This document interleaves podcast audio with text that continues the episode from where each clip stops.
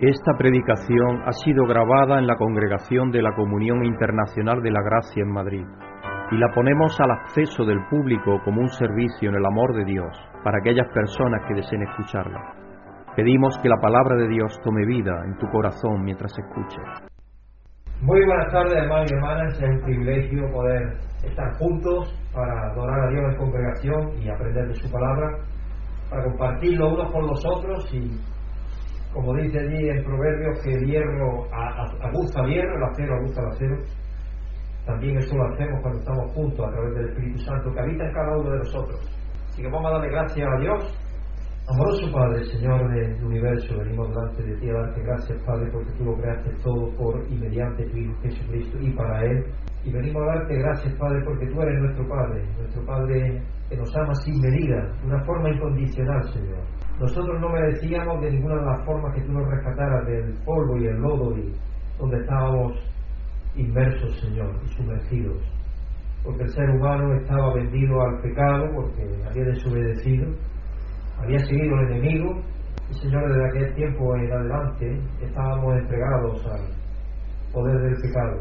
Y tu Hijo Jesucristo vino a tomar nuestra carne y a pagar aquello que nosotros no podíamos pagar y darnos el don de la vida y llevarnos a ti, Señor, en aquella ascensión maravillosa de Él. Así que te damos las gracias, Padre, por tu Hijo Jesucristo, que nos da la vida, y te damos gracias por el Espíritu Santo, que nos hace nacer de lo alto, Señor, porque sabemos que somos tus hijos y hijas, y el Espíritu Santo lo confirma cada mañana cuando nosotros hablamos contigo de una manera más íntima.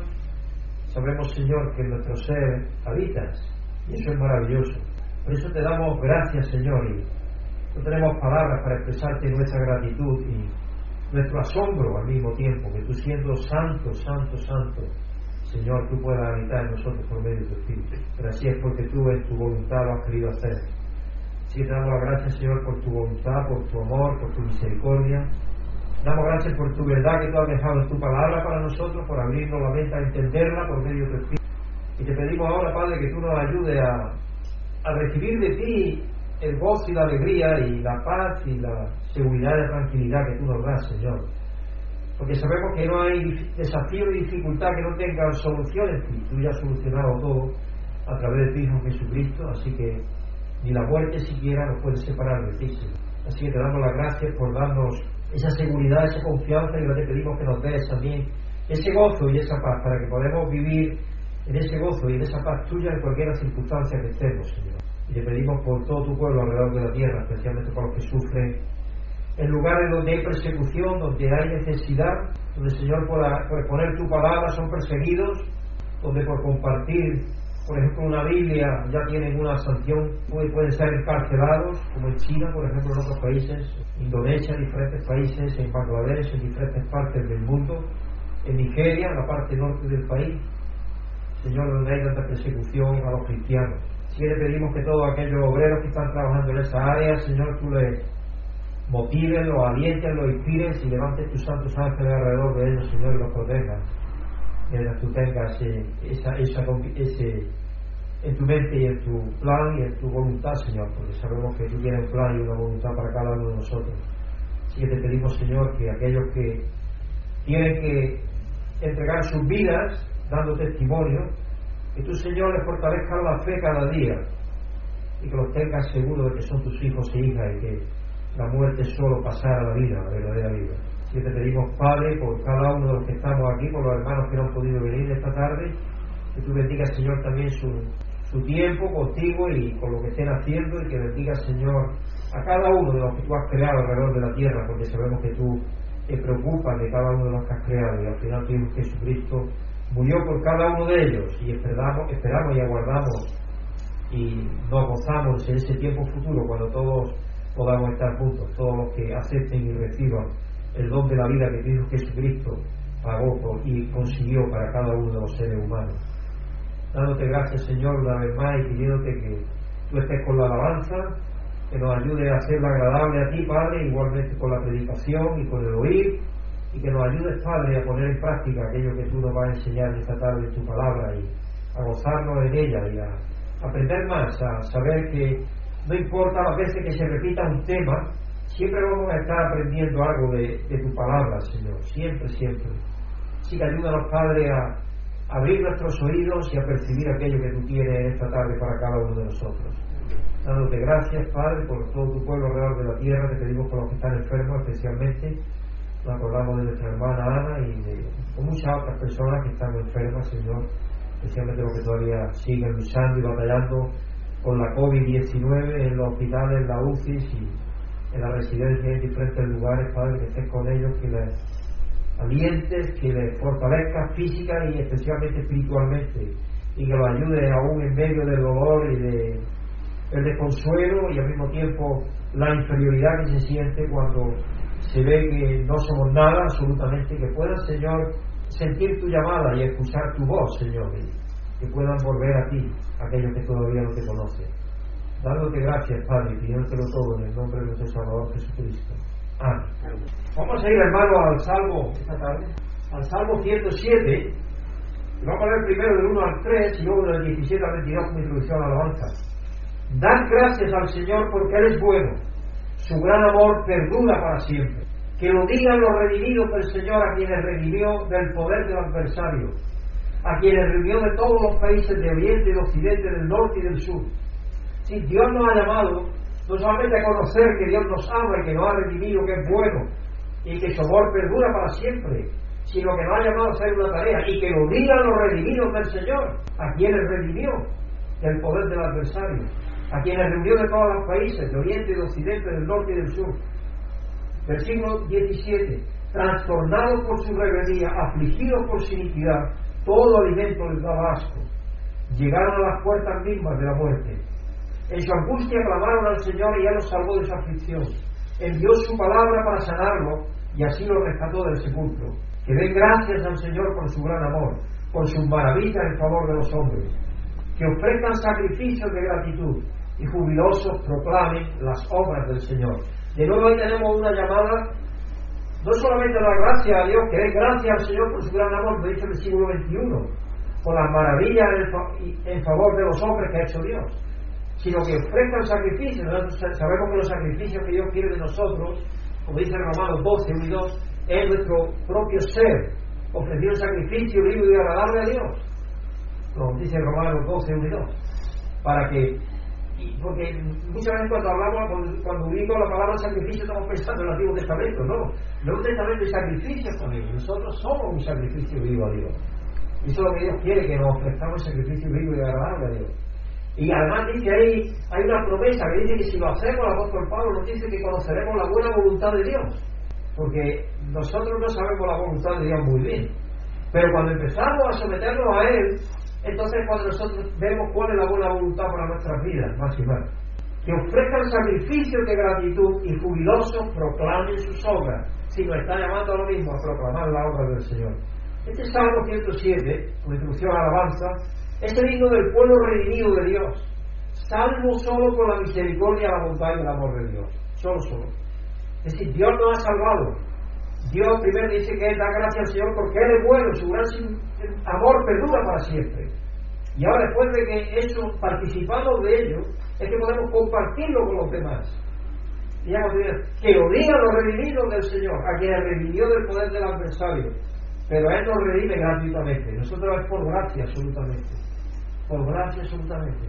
Después de que nos ha redimido cuando empezamos a caminar en el camino de Él, pero antes estábamos ciegos y perdidos, como dice ahí, trastornados por su rebeldía, afligidos por su iniquidad, todo alimento les daba asco. Y cuando leía eso, me acuerdo cuando yo estaba tomando la quimioterapia. Todo alimento te da sabor metálico y sin sabor ninguno, ¿no? Y Él nos salvó de su aflicción, Él lo rescató, y en medio de esa situación, cuando salimos de esa situación, es cuando vemos a Dios como Dios es, que es amor, que es bondad. Y entonces cuando empezamos a reaccionar. Y por eso que el apóstol Pablo dice en Romanos 3, 4, que la benignidad de Dios, la benignidad de Dios, la bondad de Dios, la que nos lleva al arrepentimiento. Porque se enseña muchas veces todo errado. Y lo errado es decir que te tienes que arrepentir para que te acerques a Dios. No. Tú te acercas a Dios porque Dios se ha acercado a ti antes.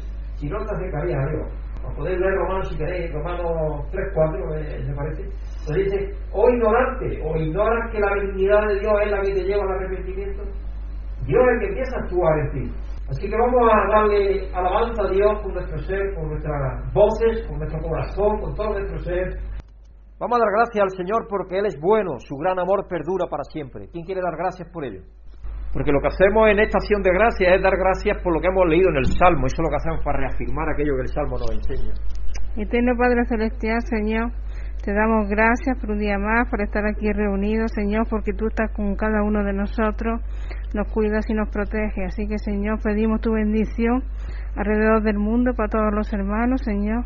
También que todo sea conforme a tu voluntad, Señor, porque sabemos que estás a control de todo. Así que estamos agradecidos y te lo pedimos todo en el nombre de tu Hijo Jesucristo. Amén. Vamos a seguir dando gracias a Dios, porque en Jesucristo nos redimió del poder del adversario, que eso también nos lo ha dicho el Salmo. Padre, te damos muchísimas gracias porque tú antes de la fundación del mundo tenías un Cordero perfecto sin mancha, que era tu Hijo, tu Hijo Jesucristo, el Hijo unigénito, el que se iba a encarnar, convirtiéndose en Jesucristo el ungido de Dios. Así que Señor, te damos las gracias por ello, porque fue a través de Él que nos redimiste y nos diste familia, la familia tuya, nos entraste en relación contigo y nos adoptaste como hijo e hija a través de tu Hijo Jesucristo. Sí, te damos las gracias, Padre, por ello no tenemos palabras para agradecerte porque es un plan maravilloso que nosotros no siquiera hubiésemos pensado en un plan así. No hay ninguna otra filosofía o religión que tenga tal idea ni haya pasado por la mente de ser alguno. Así que te damos las gracias, Padre, por tu magnífico plan de salvación para toda la humanidad. Dándote gracias una vez más y pidiéndotelo en el nombre santo y glorioso de tu Hijo Jesucristo. Amén. Y vamos a pedir ahora a Dios que nos ayude a ofrecerle sacrificio de gratitud y jubilosos proclamar sus obras, porque es lo que nos dice el Salmo también. Salmo que hemos leído, eso es lo que pedía, que proclamásemos las obras del Señor. Señor y Padre, sabemos que por nosotros mismos no podemos hacer nada. Todo es posible a través de tu Hijo Jesucristo que habita en nosotros por medio de tu Espíritu. Así que Padre, te pedimos que tú nos ayudes a ofrecerte sacrificios de gratitud y jubilosos proclamar tus obras, Señor. Porque nosotros sabemos que a ti te agrada el sacrificio de toda nuestra vida, de todo nuestro ser dedicado a ti, desde que nos levantamos hasta que nos acostamos, Señor. Que todo nuestro sacrificio, que toda nuestra vida esté dedicada a ti, que estemos pensando en ti en tus proyectos para nuestra vida, en tus proyectos para toda la humanidad, Señor, en lo que tú eres, en lo que nos has mostrado, en lo que nos amas y en lo que nos va a mostrar y en lo que nos vas a hacer en el futuro cuando tu Hijo Jesucristo regrese. Así que te damos las gracias, Padre, por ayudarnos y te pedimos que sigas haciéndolo a través de tu Espíritu, a darte gracias y rendirte honor cada día, Señor, en nuestras vidas. Y jubilosos, proclamar que tú eres bueno, que eres santo, que eres bondad y amor, indiscutible, Señor, e interminable, dándote gracias, Padre, y pidiéndotelo una vez más en el nombre de tu Hijo Jesucristo. Amén. Esto es un conductor que es parado por la policía en un control de movilidad contra la COVID-19. Yo he sido parado una vez, una vez que volvíamos nosotros de aquí, no me acuerdo de qué era, pero creo que era una reunión, o no, del hospital volvíamos, del hospital, Brígida venía conmigo, del hospital venía, a hacerme una prueba.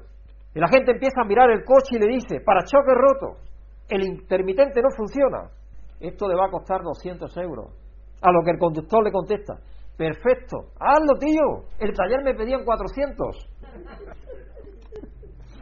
Esta es una mujer tumbona de la consulta del psiquiatra. Le dice el doctor a su paciente, la semana que viene vamos a trabajar con el inconsciente. A lo que la paciente le contesta, ay doctor, me parece muy difícil que venga mi marido a la consulta. Una guardia de tráfico le está poniendo una multa a un conductor. Son 300 euros y dos puntos. El conductor multado le dice a la guardia, ¿y por los puntos que me dais? Y el guardia le contesta, dile que cuando tenga, cuando reúna 15, una bicicleta. Por los puntos que me dais.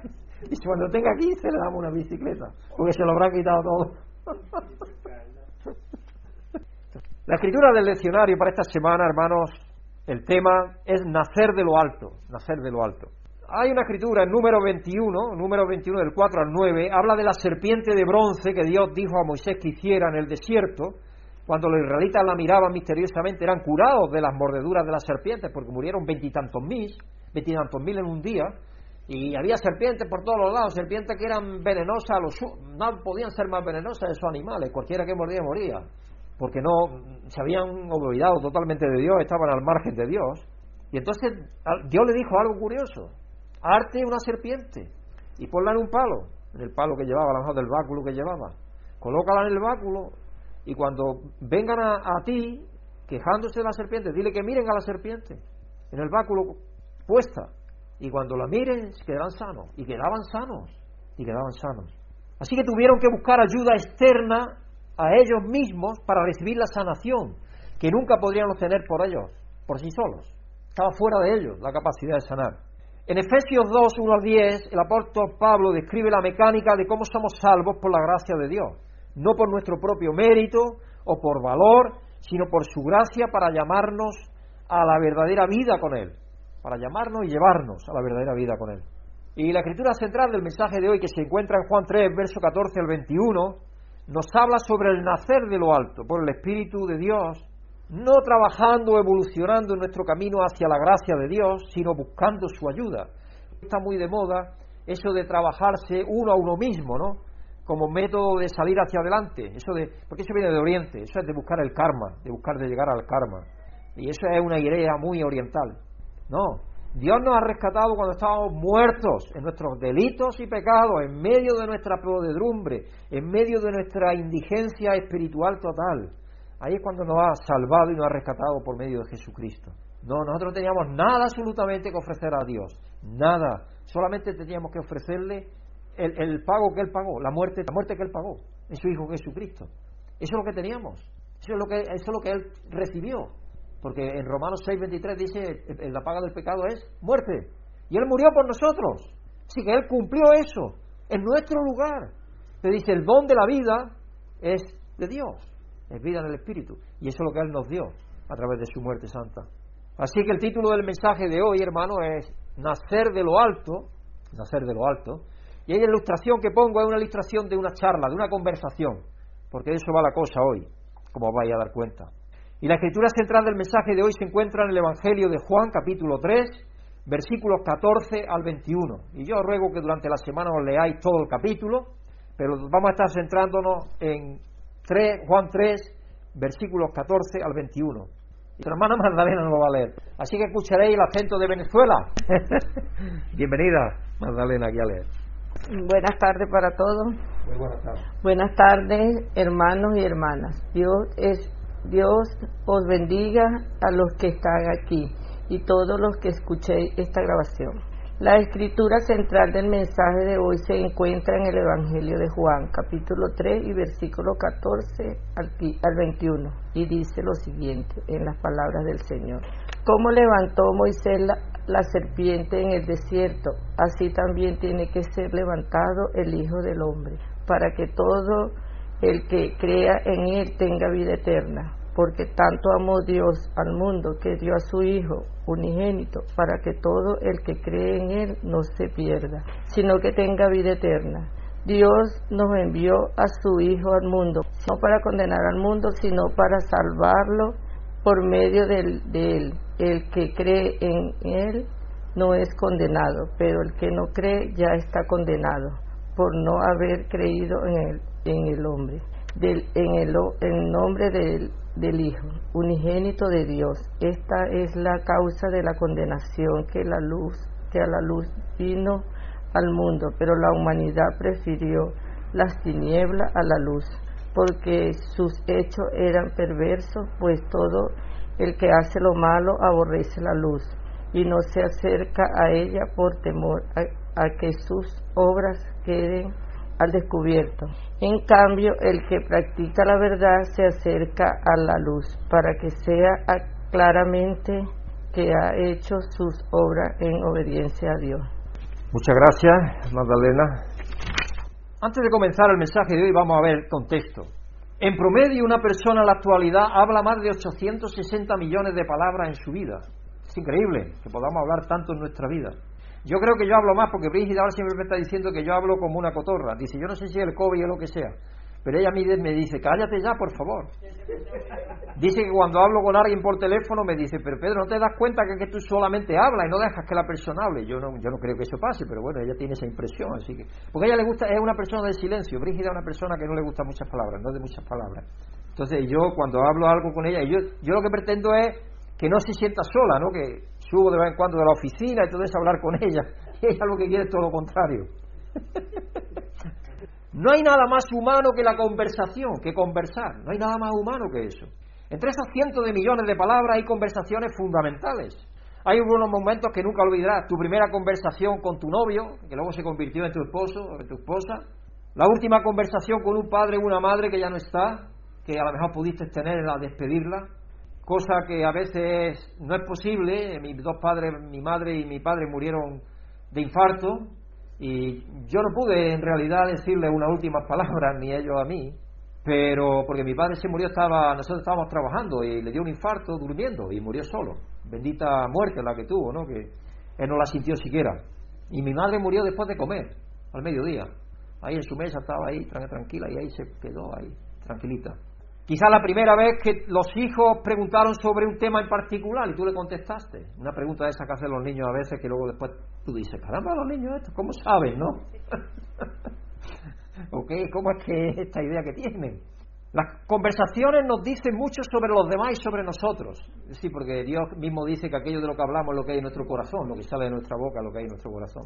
De muchas formas, nuestro compartir en conversación nos hace quienes somos, o por lo menos es la idea que las personas se hacen de nosotros. Muchas veces se hacen la idea de cómo somos nosotros por medio de lo que decimos, porque no hay otra forma de, saberlo. Dios sí nos conoce en nuestro interior, pero nosotros como seres humanos lo único que podemos darnos a conocer es cuando hablamos, también por los gestos, por todo eso que también es importante.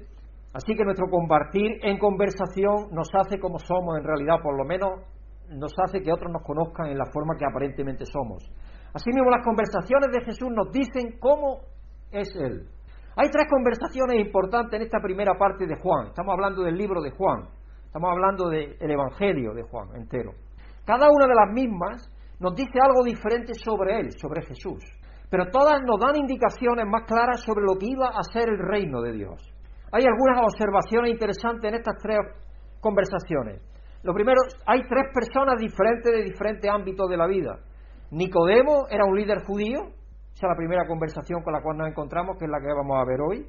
La siguiente que está en Juan 4, el capítulo siguiente, es la mujer samaritana en el pozo con la cual se encuentra Jesucristo y le dice, dame, dame agua.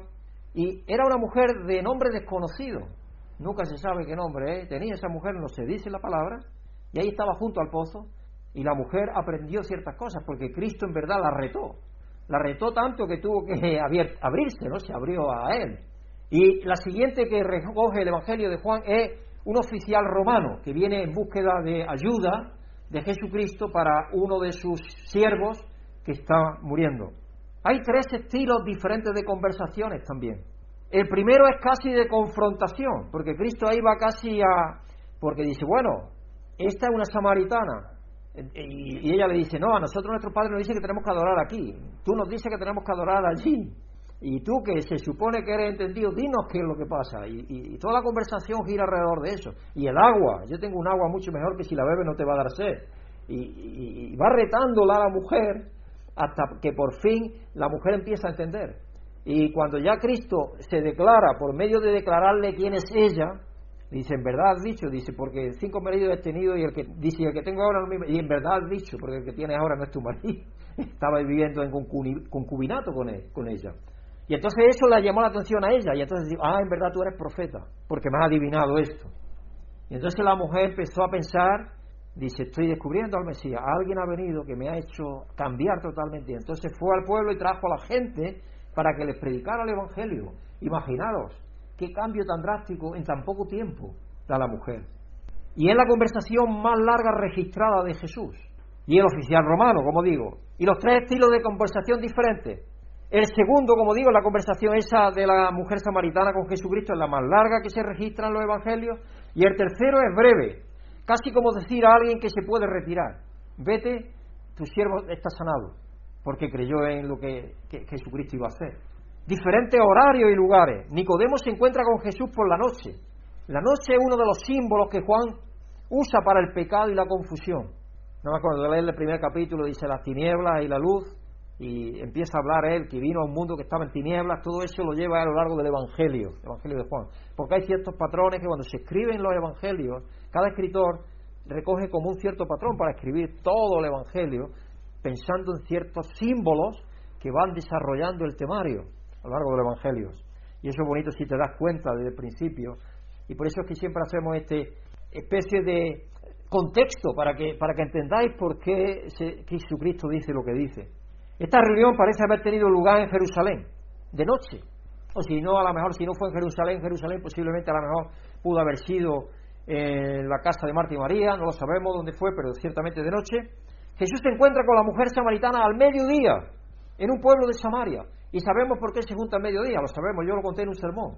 Porque al mediodía ella estaba temerosa de que la viera la gente, no, nadie la quería con ella, nadie quería nada con ver con ella. Imaginaros una mujer samaritana, ellos tenían el mismo, los mismos criterios más o menos morales que tenían los judíos, que había estado con cinco maridos ya o seis, eso para ellos era increíble, ¿no? Esa mujer ya, esa mujer hay que apartarse de ella. Esos los conceptos que tenían todos. Entonces, ¿a qué hora iba? Al medio del día, cuando hacía más calor, porque no iba a encontrarse con nadie. Por eso iba a esa hora.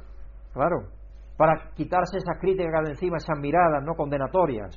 Y Cristo no la condenó. Y eso fue lo que ella también le sorprendió. Y el oficial romano llega a Canaán de Galilea para encontrarse con Jesús. Este fue a busca de Jesús en Canaán de Galilea, en el norte. Tres partes diferentes de la sociedad.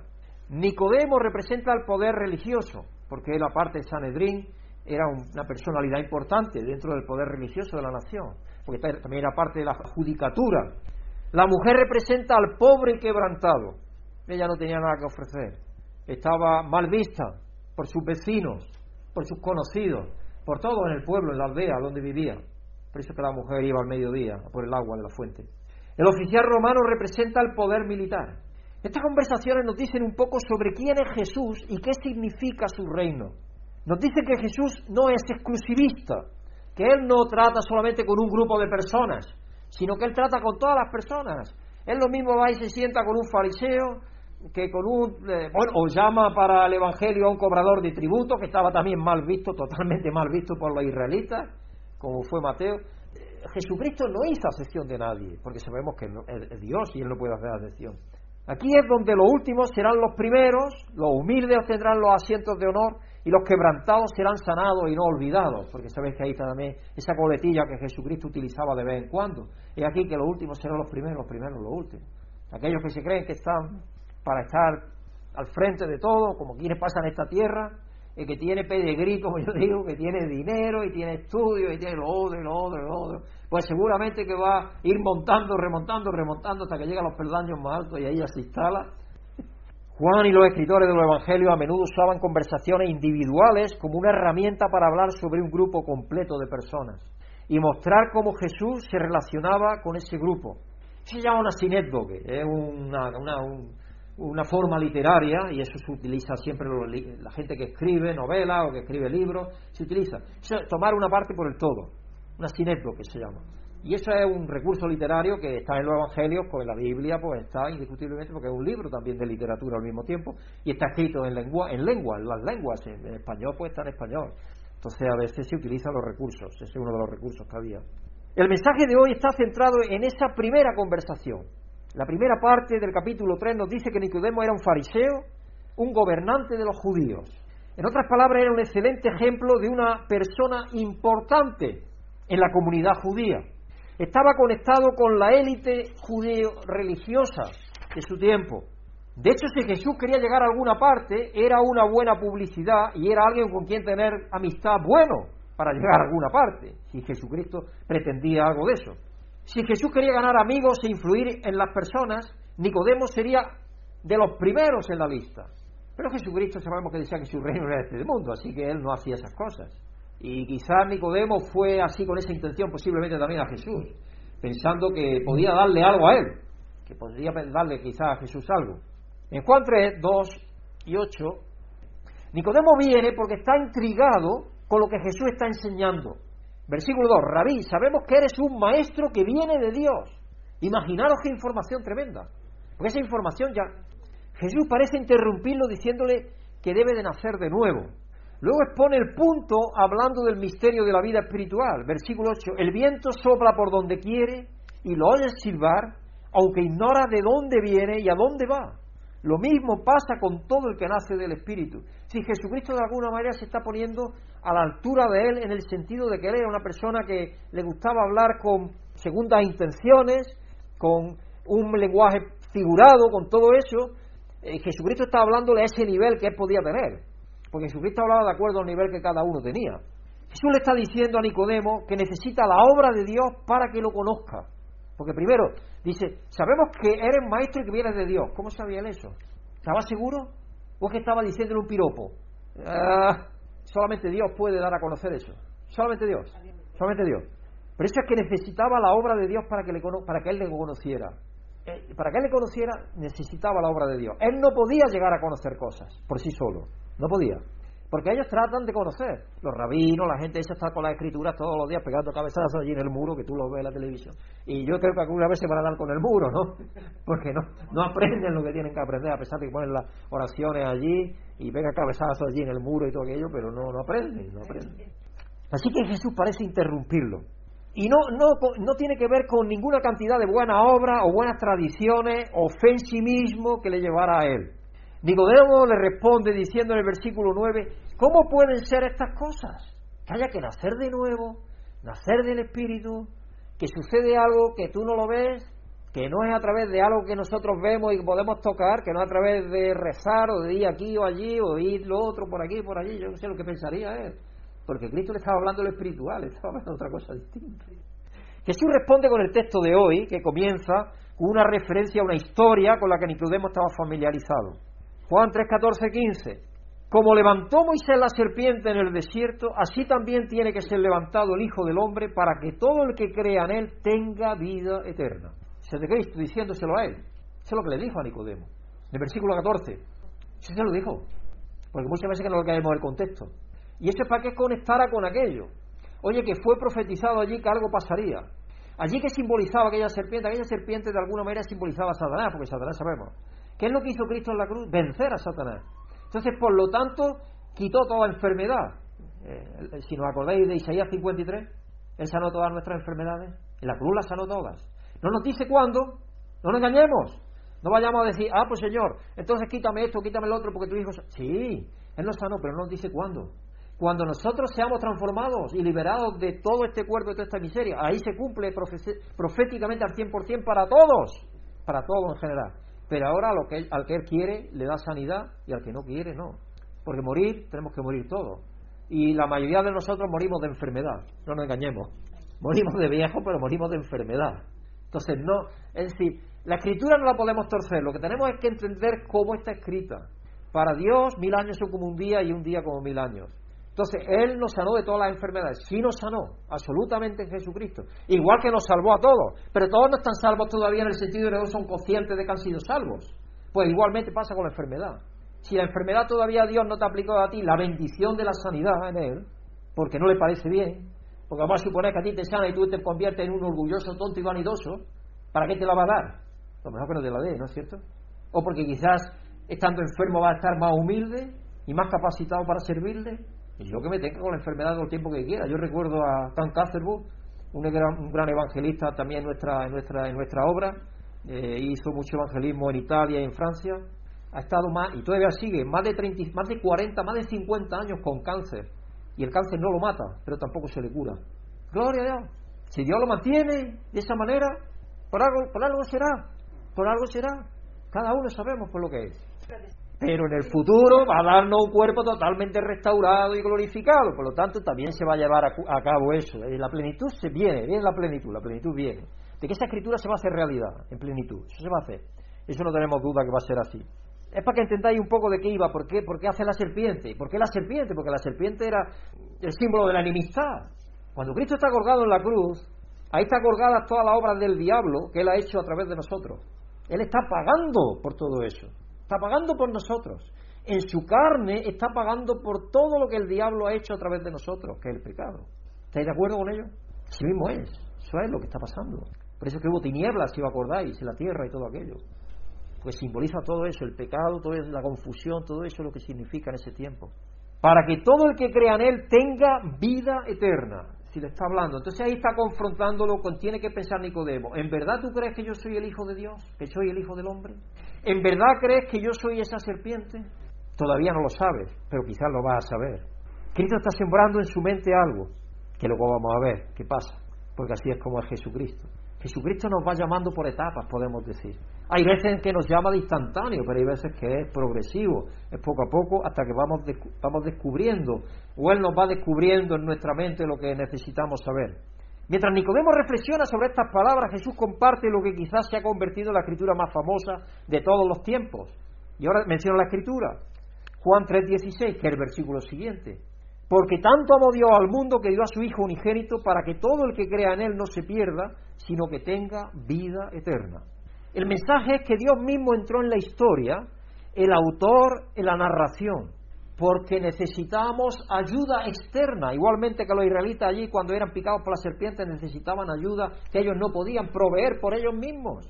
Y nosotros, cada uno de nosotros, necesitábamos ayuda externa, de fuera de nosotros. Y yo diría más que externa, extraterrestre. Totalmente espiritual, fuera de nosotros, de este mundo, fuera de este mundo, fuera de esta, de esta creación. Necesitábamos ayuda que no era de esta creación para recibir la vida eterna. Así que Juan 3, 16, 17 habla de nuestra necesidad universal, de que esto no puede ser todo lo que hay, hay más que esto. Estamos hechos para otro mundo, una realidad más profunda que lo que solo vemos, tocamos, anhelamos en nuestros corazones. En Juan 3, 16, 19 nos da el punto culminante del Evangelio, una versión breve que compacta, que compacta el problema, la solución y la acción que, debe, que se debe tomar. Y recordemos que Jesús no solo se refiere a la encarnación aquí, también se refiere a su muerte. Dios dio a su Hijo a la humanidad al ser levantado sobre la madera, al ser levantado en la cruz. El Hijo del Hombre dio el regalo supremo. Él se hizo el regalo, el regalo para toda la humanidad, para que todos pudiésemos ser rescatados. El encuentro con Nicodemo termina con dos versículos que algunos sienten que son difíciles de entender al principio, pero que encajan bien dentro del contexto y la historia general de Juan. Juan 3, 20, 21. 20, 21.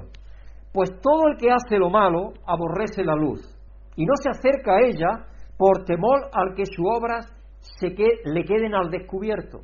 En cambio, el que practica la verdad se acerca a la luz para que se vea claramente que ha hecho sus obras en obediencia a Dios.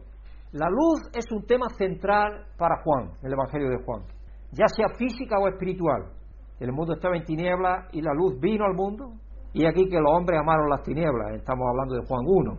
Entonces, ese es un tema que va a ser recurrente en todo el Evangelio de Juan. A lo largo de todo el Evangelio te vas a encontrar eso. Luego te encuentras Cristo muere y antes de morir el mundo está en tinieblas entre horas. ¿Por qué? Porque es ahí donde se ve todo lo que el peso del pecado, todo lo que hay ahí que está siendo pagado y redimido en la cruz, es cuando hay tinieblas. Se está llevando a cabo la expiación.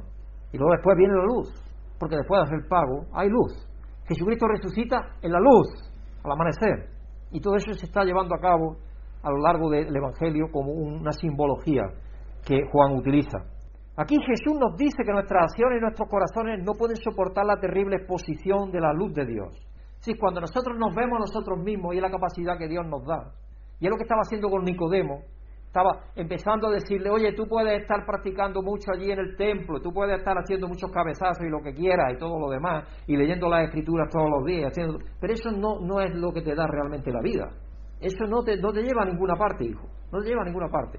Porque tú sigues dentro de tus propias estructuras mentales, dentro de tus propios criterios, dentro de tus propias creencias, tú sigues metido en ti mismo, creyendo que tú tienes la solución para todo. Y no tienes la solución para nada, hijo. Eso es lo que le estaba diciendo a Nicodemo.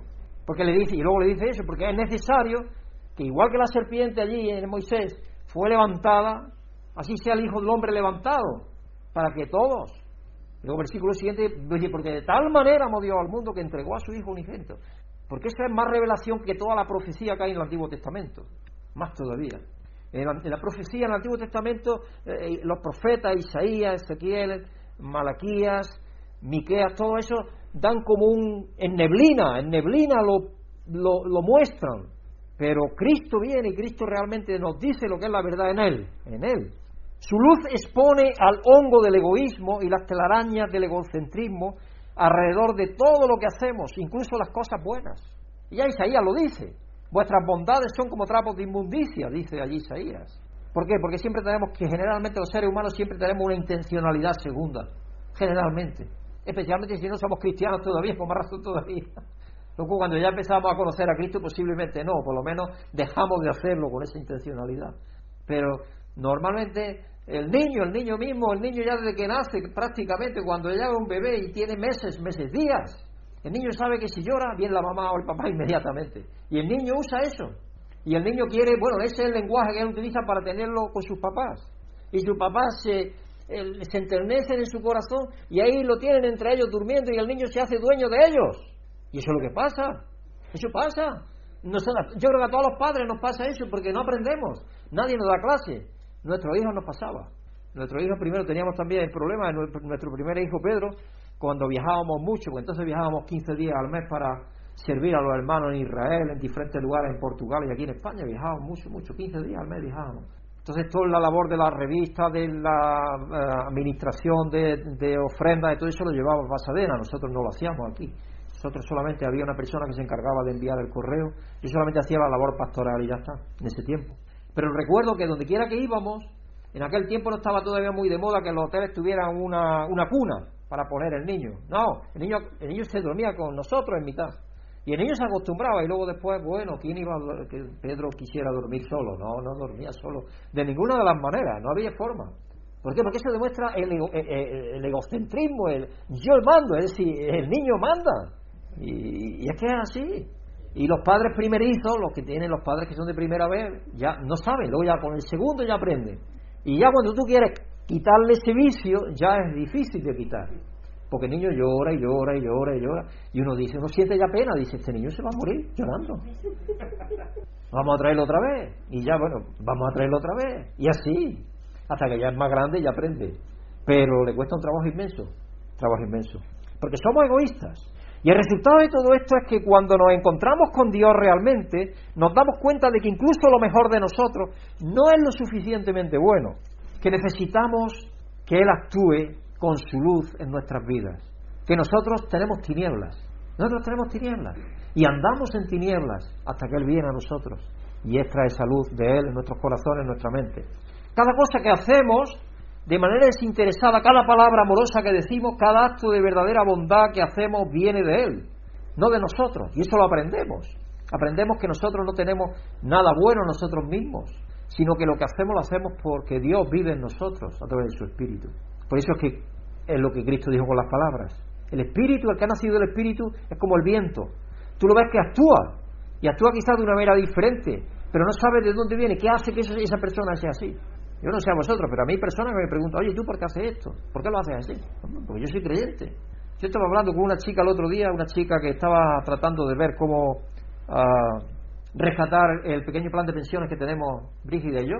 Y yo le dije dos veces, otra vez, yo soy creyente porque Dios nos bendijo bastante. Es decir, en el último mes del año pasado, los dos meses del año, el primer, el, los dos meses, los dos primeros meses de este año, perdón, Dios me dio la intuición y yo se lo agradezco a Dios, porque yo que le doy honra y gloria a Dios cada vez que puedo. Yo no sé si otro lo hace, pero yo lo hago.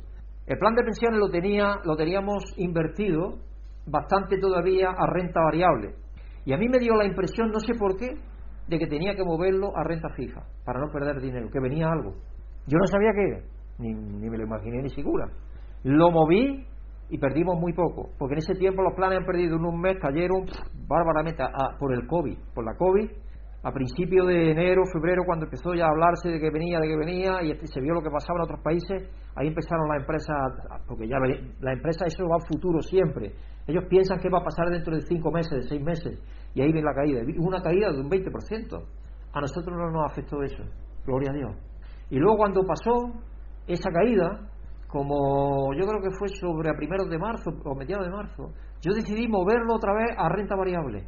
En cuestión de un mes o por ahí, ha ganado una cantidad fabulosa. Claro Dios, yo le di la gloria a él, yo le, yo le digo, gracias Señor, porque esto no viene de mí, esto no viene de mí. Y yo estaba hablando de eso con la chica, la chica era un broker, un que invierte y todo eso. Y yo le estaba dando testimonio de Dios. Digo, yo todo esto lo, se lo saco a Dios, porque Dios es el que nos inspira. Digo, yo no, soy experto ni nada, pero esto me ha pasado. Pues yo le estaba preguntando si con el remanente porque voy a estar recibiendo esa pequeña pensión de una manera mensual para no pagar muchos impuestos pagar lo menos posible y el resto va a poder, lo voy a poder tener moviéndolo y haciendo esos cambios que solemos hacer para que gane un poco más. Y me dije, sin duda, tú lo puedes hacer. Dice, no hay problema ninguno. Y le dije otra vez, digo, yo es que lo pienso hacer esto pensando en eso, que va a haber variaciones, y espero que Dios me siga, porque yo soy creyente, otra vez se lo repetí para que estuviera segura. Era una gaditana. Ella no me dijo nada al respecto, pero bueno, yo siempre que puedo, siempre que puedo, estoy hablando de Dios que me ayuda. Y es bueno que lo hagamos cada uno de nosotros, hermanos. Que sea una forma clara y sencilla de hacerlo. Porque es así. Que no nos dé temor, que no nos dé miedo, que, porque en Él somos y nos movemos y existimos, es nuestro Salvador. La mayoría de las traducciones del versículo 21 rinden de esta forma, la última parte, para que se vea claramente que ha hecho sus obras en Dios o a través de Dios. El versículo 21. Porque si no, no se aclara mucho. Fuimos creados por Dios para su gloria, que es la única forma en la que sentimos realizados plenamente y realmente y vivimos en verdadera libertad. Si cuando nosotros ajustamos nuestras vidas al plan de Dios, estamos haciendo aquello para lo cual fuimos creados y entonces tenemos armonía, tenemos gozo y la vida nos va bien. Podemos tener caídas indiscutiblemente, pero generalmente esas caídas Dios las va a aprovechar para ayudarnos a... No son como el barco que ya se va a la deriva totalmente. Muchas veces hay que pegarle un volantazo al barco, pero es para que no se caiga. Pero no es para... el movimiento que Dios hace en nuestras vidas no es para que nos caigamos, no es para destrucción, es para bendición. tenemos que estar seguros de eso, hermano. Necesitamos nacer de nuevo. Y cuando lo hacemos podemos regocijarnos de lo bueno que hay en nosotros es un regalo de Dios, de que lo bueno que hay en nosotros es un regalo de Dios. Nosotros no éramos así. Nicodemo sale de una estructura religiosa cansada, hambrienta de poder, en conflicto por los egos y lucha interna. Jesús le dice que se aleje de eso, que todos necesitamos un Salvador y que nuestra única oportunidad es renacer, es nacer del Espíritu, nacer de nuevo. No necesitamos más tradiciones ni más buenas obras, necesitamos una medicina más fuerte. Necesitamos nacer de Dios. Esta realidad nos liberta, podemos alejarnos de nuestra necesidad de reconocimiento y regocijarnos de que Dios nos haya llevado a una obra sagrada de traer su reino al mundo. Eso es lo que pensaba Luis Palau toda su vida. Él tenía una comisión mucho más importante que irse de fiesta, de discoteca, o, de, lo, de leer libros, de, o de inventar yo no sé qué cosa. de, no, no, lo más importante que Dios le dio a él, llamado que Dios le dio a él, predicar el Evangelio, llevar el Evangelio a cuantas más personas mejor. Y yo sinceramente pienso que Dios me ha llamado a eso desde hace mucho tiempo, por medio de la revista, por medio de la página web, y mientras pueda y tenga capacidad y sentido mi vida, voy a estar haciéndolo, llevándolo a cabo, mientras Dios me sostenga. Piensa en la gran cita de un misionero del siglo XVIII, Nicolaus Zindendorf. Fijaos lo que dijo este hombre. Predica el Evangelio, muere y se olvidado. Bien curioso. Nosotros no laboramos para que nos hagan grandes estatuas, ni para ser grandes entre las naciones, no, no, no, no. Porque el ejemplo de nuestro Señor Jesucristo no fue ese. Fue contado entre los malhechores, dice. Por nuestras transgresiones fue molido, desfigurado más que ningún hombre, dice Isaías y dice, si esto han hecho conmigo, dijo Cristo, ¿creéis que con vosotros van a ser menos? Y recibir la cruz de Cristo es algo que tenemos que estar dispuestos como discípulos de Él cada día. Cada día llevar su cruz. Porque si no estamos dispuestos a hacer eso, difícilmente vamos a caminar en el camino que Él quiere que caminemos. Y hacer eso es la libertad a la cual nos llama. ¿Ves la libertad en eso? ¿Tú ves libertad en eso, en someterte a tu Salvador? En dejar que el ego, que los deseos de la grandeza, que los deseos de fama, que los deseos de todo eso sean lo que llene tu mente y tu corazón. Nuestros egos voraces esperan que seamos notados. Nuestra adicción es estar en el centro del escenario. Y Jesús está aquí diciéndonos, todo lo bueno que hay en ti procede de Dios. No busques crédito, al contrario, regocíjate. Tu Padre se ha complacido en ti, te ha dado el Espíritu. El final de este diálogo sobresale como un signo de interrogación. No está resuelto y es irregular. Es Jesús esencialmente tomando el control de la conversación, desviando todos los ángulos en los que Nicodemo podría pensar.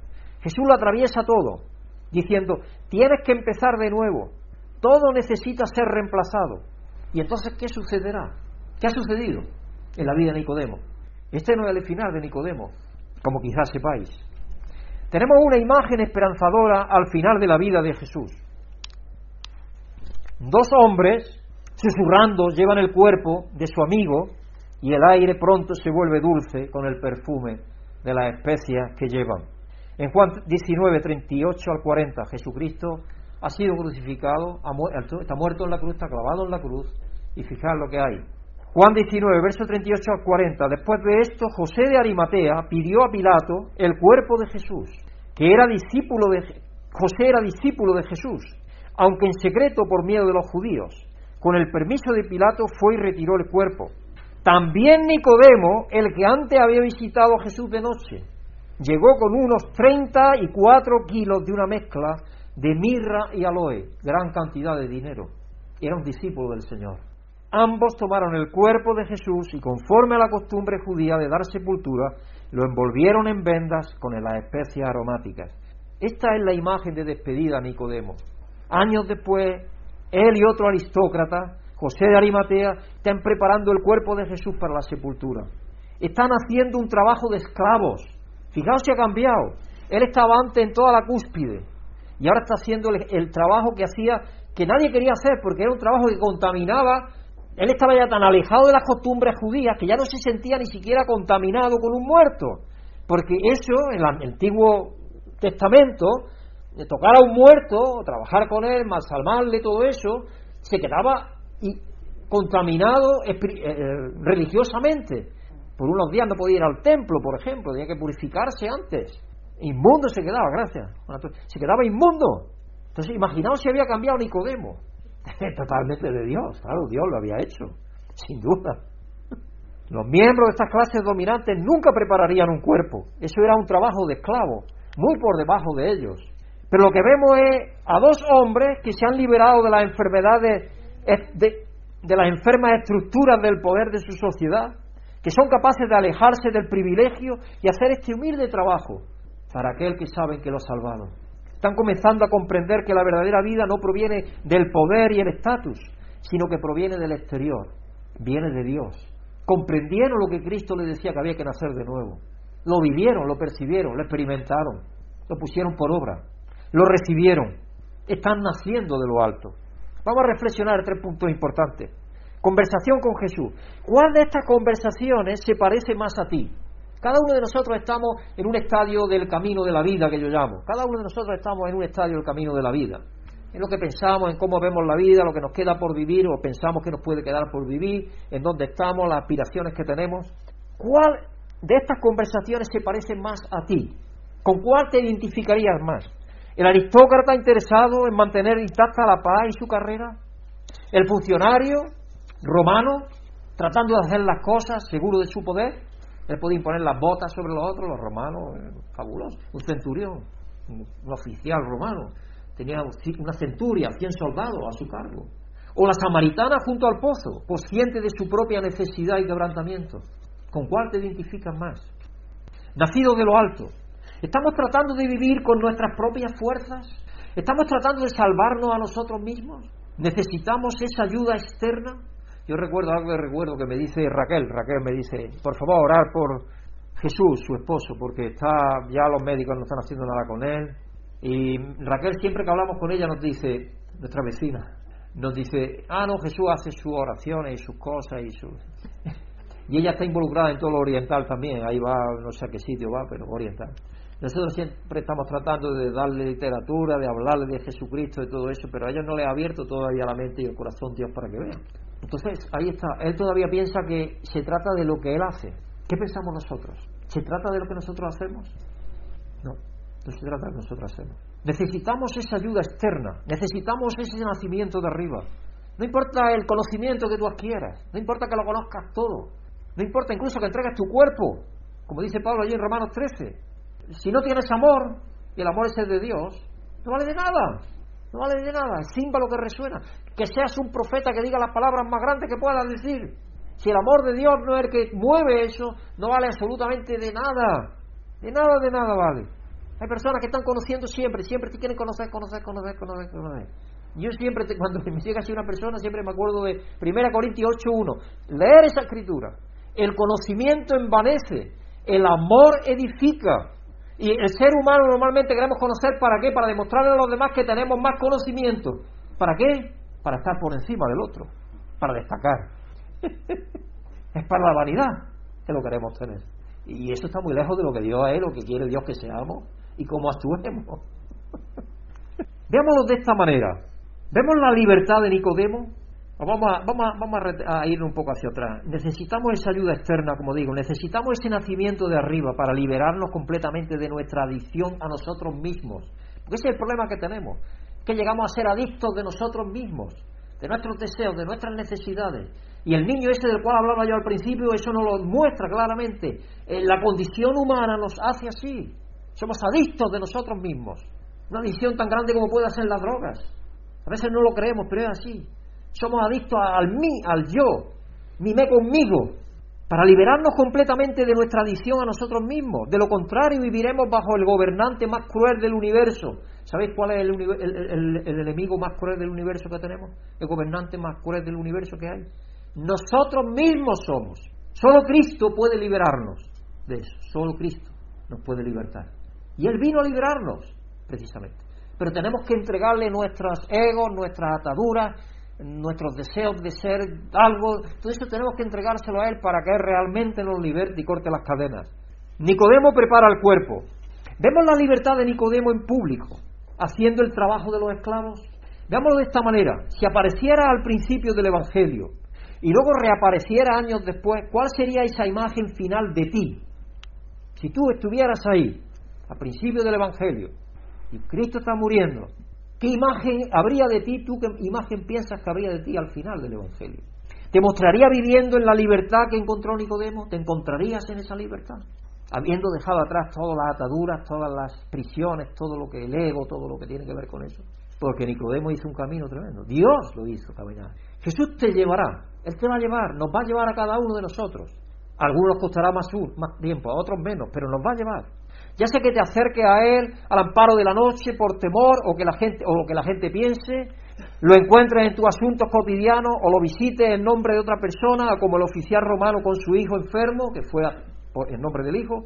Todas estas conversaciones con Jesús que parecen comenzar casi accidentalmente se vuelven fundamentales y esto lo cambia todo, porque por ahí empieza el cambio. Por eso es que es importante que nos acerquemos a las personas y que hablemos con ellas de Jesucristo y que hablemos lo que Dios ha hecho por nosotros. Y como yo digo, incluso aquello que parece que no, no tiene importancia, porque para ti a lo mejor no tiene importancia que Dios te bendiga de pronto con tener algún más dinero. A mí me da la importancia, porque yo es que lo veo en todo actuando en mi vida. Yo lo digo sinceramente. Yo me gasto menos en ropa que un militar. También, yo lo digo. En zapatos me pasa igual. Y yo nunca llevo zapatos rotos ni nada. Esto me lo han dado para acercarme a las personas y ayudarles en algún punto. Una persona que, una vecina, que no sabía cómo manejar el teléfono.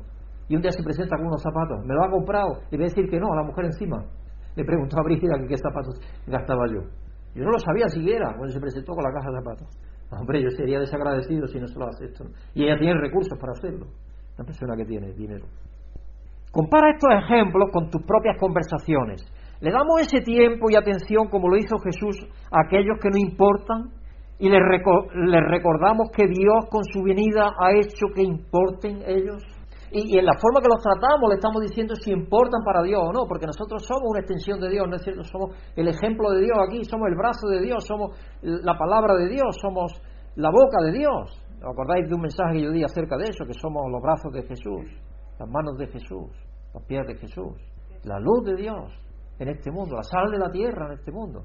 Nosotros no somos la sal y la luz, pero Dios que está en nosotros hace que brillemos para otras personas. ¿Qué hacemos? Nos damos cuenta de que aquellos que el mundo olvidó y nos aseguramos de que reciban las buenas nuevas del Evangelio.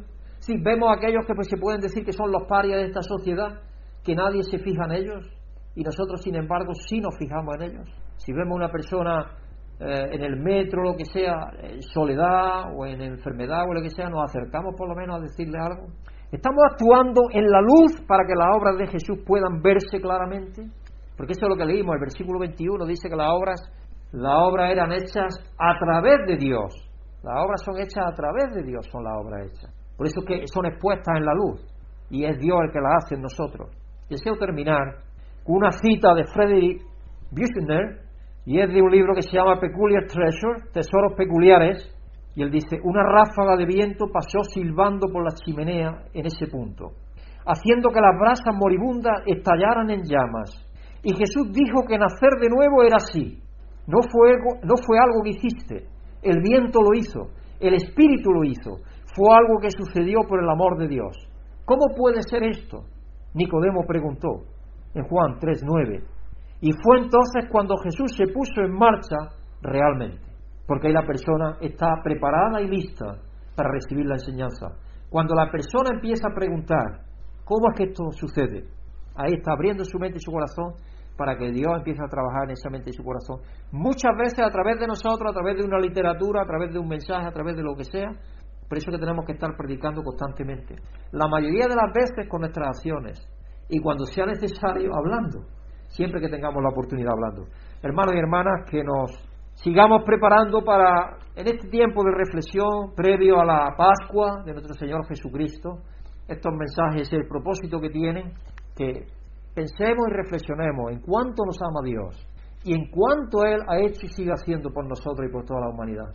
Y Él que ya no somos unos adelantados, como yo le decía ahí en el mensaje de condolencias a Luis, nosotros que somos unos adelantados, que tenemos el privilegio de que Dios nos haya llamado con vida bastante por delante para dar testimonio a los demás, apoyar su obra de predicación, que no dejemos de hacerlo, que no nos cansemos de hacerlo, hermano, que tengamos en mente aquella escritura que Pablo menciona allí en 1 Corintios 15, 58, que la obra del Señor no es hecha en vano, que no es hecha en vano, que nos sigamos sacrificando los unos por los otros y por los que están fuera del grupo de nosotros, porque Dios lo que quiere es que, añadamos cada día más, que Él añada cada día más.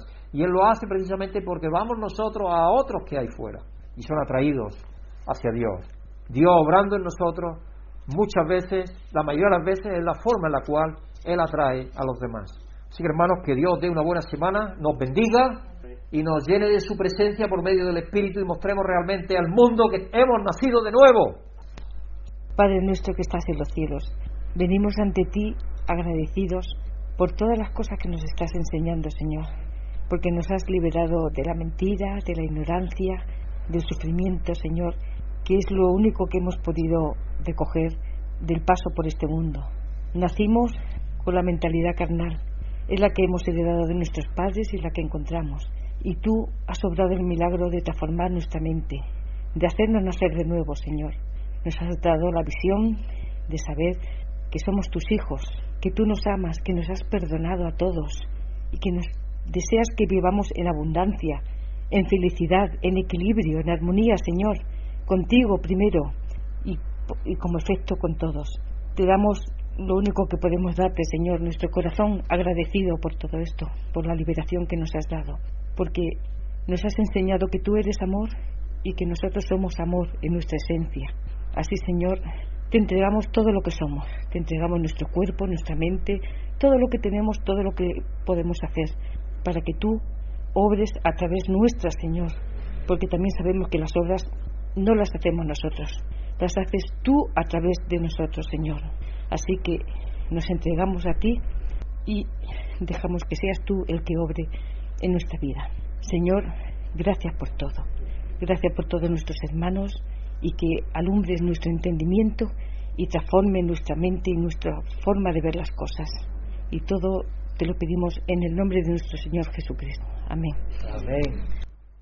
Si has sentido la bendición de Dios por medio de esta predicación, agradecemos tus oraciones y apoyo para que este ministerio pueda seguir siendo usado por Dios para bendecir a otros. Pedimos que el amor y la paz de Dios, que sobrepasa todo conocimiento, llenen tu vida.